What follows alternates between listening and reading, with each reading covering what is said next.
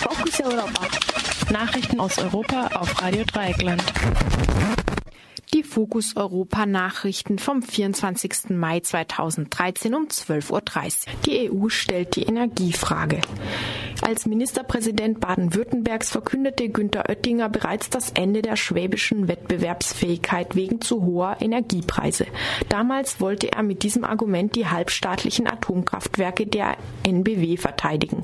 In seiner neuen Funktion als Energiekommissar der EU hat er nichts dazugelernt, sondern nur seinen Rahmen geändert. Diese Woche fordert er in Einigkeit mit europäischen Industrieverbänden eine europäische Strategie, um Schiefergas mit der umstrittenen Methode des Hydraulic Fracking zu fördern. Das Argument der Wettbewerbsfähigkeit durch niedrigere Energiepreise zieht in Zeichen der Krise besonders gut. Und so haben sich diese Woche die Staats- und Regierungschefs der EU zu Zitat bezahlbaren und wettbewerbsfähigen Preisen für ihre Industrie verpflichtet und das, obwohl in der vergangenen Woche die CO2-Werte global erstmals über 400 ppm gestiegen waren.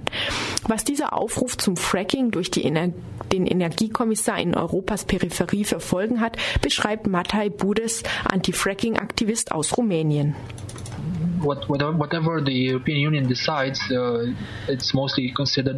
Was auch immer die EU entscheidet, das wird hier eher als Ratschlag gesehen. Uh, die EU hat ihre Richtlinien, aber jedes Land kann entscheiden, was es am Ende tut.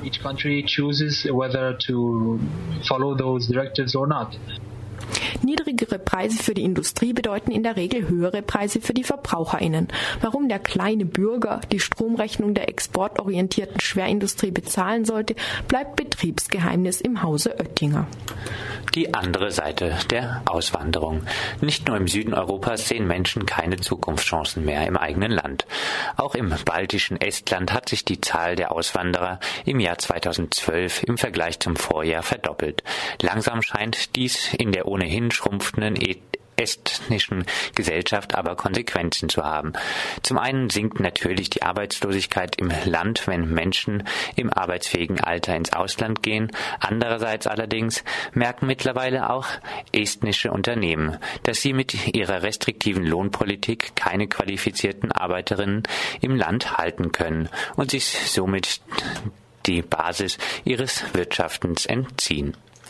Gewaltandrohungen im Berlusconi-Prozess. Die anonymen Drohbriefe häufen sich seit Staatsanwältin Ilda Boccassini am 13. Mai sechs Jahre Haft und ein lebenslanges Amtsverbot als Strafe gegen Silvio Berlusconi forderte. Am Mittwoch wurde neben den üblichen Drohbriefen auch ein Umschlag mit zwei Pistolenkugeln an die Staatsanwältin geschickt. Silvio Berlusconi ist Chef eines Medienimperiums und war bereits viermal Präsident, Ministerpräsident in Italien. Ihm wird unter anderem der Sex mit Minderjährigen Minderjährigen sowie Amtsmissbrauch vorgeworfen. Das Urteil im derzeitigen Verfahren wird am 24. Juni erwartet. Amnesty beklagt Gefahr für Menschenrechte in Europa. In ihrem Jahresbericht 2013 beklagt die Menschenrechtsorganisation Amnesty International rechtswidrige Zwangsräumungen, die seit dem Beginn der Krise enorm zugenommen haben. In insgesamt 36 Staaten wurden vergangenes Jahr Menschen auf fragwürdige Weise aus ihren vier Wänden vertrieben. Unter diesen Staaten finden sich auch zahlreiche EU-Mitglieder wie Frankreich, Spanien, Italien, Bulgarien und Rumänien. In den letztgenannten Ländern werden insbesondere Angehörige Angehörige der Roma-Minderheit oftmals rechtswidrig vertrieben. Außerdem wirft Amnesty International der Europäischen Union vor, sich um die Verantwortung bei der Aufnahme syrischer Flüchtlinge zu drücken. Bei vier Millionen Binnenflüchtlingen und mehr als 1,4 Millionen Syrerinnen, die das Land bereits verlassen haben, seien die von den 27 EU-Mitgliedstaaten aufgenommenen 40.000 Flüchtlinge eine verschwindend geringe Zahl. Frankreich verteidigt seine Uranminen. Im Niger kam es erneut zu einem Selbstmordanschlag auf eine Uranmine des französischen Atomkonzerns Areva. Nach dem ersten Anschlag hatte dieser beschlossen, seine Minen durch Spezialeinheiten besser schützen zu lassen. Trotz der Sicherheitsvorkehrungen gelang es einem Attentäter, mit einem Auto in die Nähe der Mine zu gelangen und sich dort in die Luft zu sprengen. Bei dem Anschlag wurden 50 Menschen verletzt.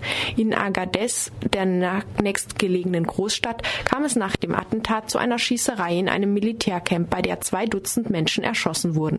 Frankreichs Präsident Hollande erklärte, dass kein militärischer Einmarsch französischer Gruppen, Truppen im Niger geplant sei. Er wolle die Regierung aber in ihrem Kampf gegen den Terrorismus Militär, mit Militärberatern unterstützen. Die französischen Atomkraftwerke sind weitgehend von, nigri von nigrischem Uran abhängig. Delegation des mexikanischen Parlaments zu Gast im Ausschuss für Auswärtige Angelegenheiten im Europaparlament. Nachdem die mexikanische Senatorin Gabriele Cuevas Barro von der rechtskonservativen Partei PAN in ihrer Einführungsrede den Freihandel feierte und auch die großen Fortschritte in Bezug auf Menschenrechte lobte, fragte die Vorsitzende des Untersuchungsausschusses für Menschenrechte Barbara Lochbichler Folgendes. Wir hatten jetzt im Parlament sehr oft äh, über die Feminicidas äh, diskutiert, äh, der massenhafte Mord an äh, Frauen, meistens im Norden von Mexiko. Inwieweit sind da Ihre äh, Aufklärungsarbeiten oder die Umsetzungen der äh, richterlichen Empfehlungen der Amer Interamerikanischen Kommission für Menschenrechte? Danke. In ihrer Antwort machte Cuevas die laxen Waffengesetze in den USA für die ausufernde Gewalt in der Grenzregion verantwortlich, führte aber auch an, dass Mexiko bereits Programme zur Aufklärung und Basisarbeit in den betroffenen Grenzstädten lanciere.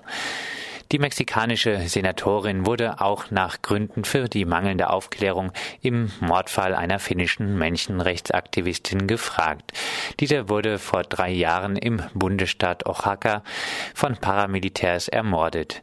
In ihrer Antwort gab die Senatorin zu, sich mit diesem Fall bisher noch nicht eingehend beschäftigt zu haben, versprach aber, sich danach zu erkundigen. Ihr hörtet die Fokus Europa Nachrichten vom 24. Mai 2013 um 12.30 Uhr.